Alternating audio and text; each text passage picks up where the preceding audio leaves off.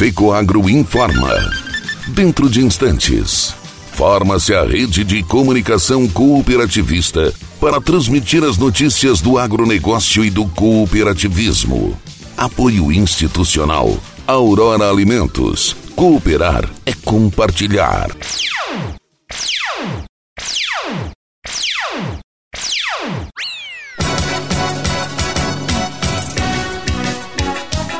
Começa a semana dos 46 anos de fundação da FECOAGRO.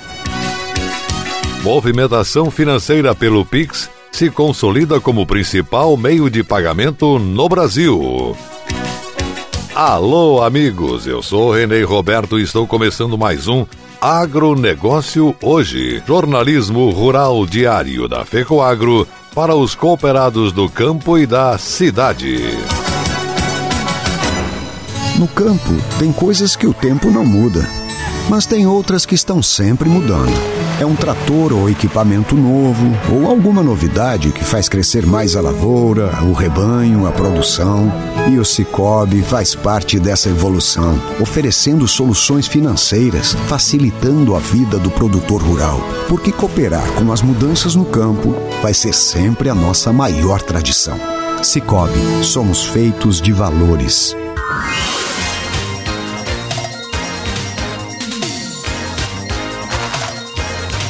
Agronegócio hoje.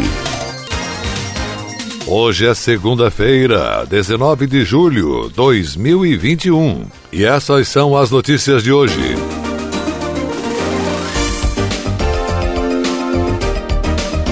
Fecoagro, 46 anos de história no cooperativismo catarinense. Iniciamos hoje a série de aniversário dos 46 anos da FECOAGRO, comemorado no dia 25 de julho. Todos os dias, nesta semana e na próxima, vamos destacar em dois minutos passagens da história da FECOAGRO. Personagens que viveram e vivem essa entidade vão participar deste especial. Nos anos 70, o cooperativismo catarinense já existia, mas com a tecnologia e gestão da época. Não existia o SESCOPE e a preparação e formação profissional dos dirigentes e funcionários era realizada precariamente através de órgãos do governo, na época, o INCRA. Não existia o SESCOPE e a preparação e a formação profissional dos dirigentes e funcionários era realizada precariamente através de órgãos do governo. Na época, o INCRA, a Secretaria da Agricultura do Estado, por meio da COPA, Coordenação de Organização da Produção de Abastecimento, e pela então Acaresc, hoje EPAGRE, que mantinha uma diretoria estadual de cooperativismo. Nos idos de 1973, a globalização dos mercados era desconhecida ou inexistente. O sistema de comunicação era precaríssimo e as informações do comportamento do mercado agropecuário eram obsoletas se compararmos com os dias atuais. Em Santa Catarina, apenas a cidade de Blumenau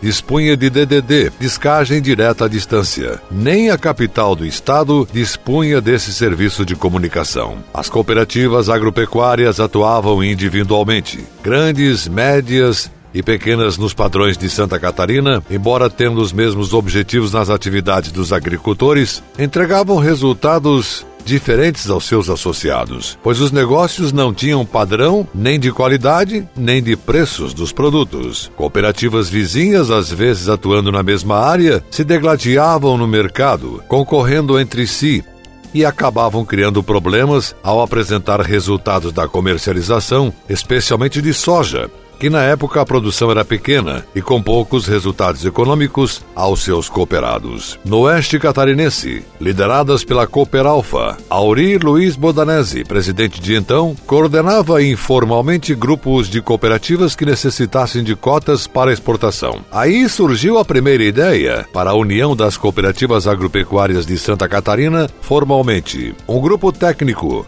constituído pelas cooperativas, foi formado Ivan Ramos, da Cooper Norte, de Mafra, Oscar Zílio, da Cooper Rio, de Joaçaba, Moisés Polak, da Cooper Alfa, de Chapecó, e Vanderlei Reis, da Cooper Central Oeste foram visitar outras entidades similares no Rio Grande do Sul e no Paraná, como a Fecotrigo e a COCAP, para conhecer o funcionamento daquelas e depois propor uma minuta de estatuto social e foi decidido oficialmente de formar uma federação. Em 25 de julho de 1975, no auditório do Palácio Santa Catarina, em Florianópolis, com a presença de 15 cooperativas. Assinaram a ata de fundação da Federação das Cooperativas Agropecuárias do Estado de Santa Catarina Limitada, FECOAGRO, que na ocasião elegeu como primeiro presidente o senhor Auri Luiz Bodanese. Bodanese, em memória, ficou na presidência na primeira fase por oito anos. Seu sucessor foi Luiz Carlos Quioca, então presidente da Cooper Campus, de Campos Novos. Eu estive na FECOAGRO foi a integração entre as cooperativas e o conhecimento que eu tive de todos os presidentes, de todas as diretorias. Foi uma época em que a gente viajou o estado todo para levar o que a FECOAGRO fazia e resolver os problemas imediatos das cooperativas. Eu acho que para mim foi um aprendizado e por isso sou muito agradecido aos presidentes que nos receberam com muito carinho e conversávamos sobre os assuntos da agropecuária catarinense. Este foi Luiz Carlos Quioca, presidente da FECOAGRO no período de 1982 a 1984. Amanhã tem mais FECOAGRO 46 anos.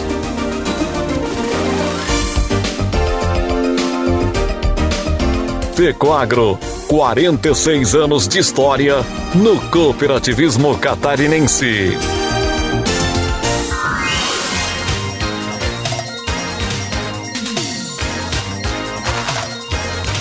Agronegócio hoje. A importância do tratamento contábil do ato cooperativo e seus reflexos tributários, societários e gerenciais é o que será tratado na palestra online promovida pelo Sistema OSESC nesta terça-feira, dia 20 de julho, das 14 às 16 horas. Público-alvo são contadores, tributaristas e demais profissionais ligados à área nas cooperativas. Como interpretar o ato cooperativo e as implicações contábeis sobre ele serão apresentados juntamente aos temas: a importância dos profissionais de contabilidade para o tratamento adequado do ato cooperativo, impactos tributários, impactos societários, impactos gerenciais, o polêmico ICPC 14 ITG 2004. Marcelo Ferreira é quem conduzirá os trabalhos. O palestrante Marcelo Ferreira é mestrando em Ciências Contábeis pela Universidade do Vale do Rio dos Sinos, Unicinos. Bacharel em Ciências Contábeis pela Fundação Universidade Federal de Rio Grande, FURG. Professor da Unicruz, Universidade de Cruz Alta, nas disciplinas de Contabilidade e Análise de Custos. O aplicativo Pix, novo meio de pagamento criado pelo Banco Central, já se consolidou em todo o país. Milhões de brasileiros e empresas fazem uso do serviço. Já existem mais de 242 milhões de chaves Pix, sendo 83 milhões de usuários pessoas físicas e mais de 5 milhões e meio de empresas. Em apenas seis meses depois do lançamento, aproximadamente 75 milhões de brasileiros usaram o Pix, seja para pagar ou receber. Ou seja, 45% da população adulta do Brasil já usou o Pix em algum momento. O sistema Pix já superou a quantidade de TED, DOC, cheque e boletos somados. As transações realizadas pelo Pix, um bilhão e meio de reais, já foram responsáveis pela movimentação de mais de 1 trilhão e 100 bilhões de reais. Segundo o Banco Central, o Pix foi construído para democratizar o acesso a meios de pagamentos eletrônicos, impulsionar a eletronização dos pagamentos e alavancar a competitividade e a eficiência do mercado. É um instrumento versátil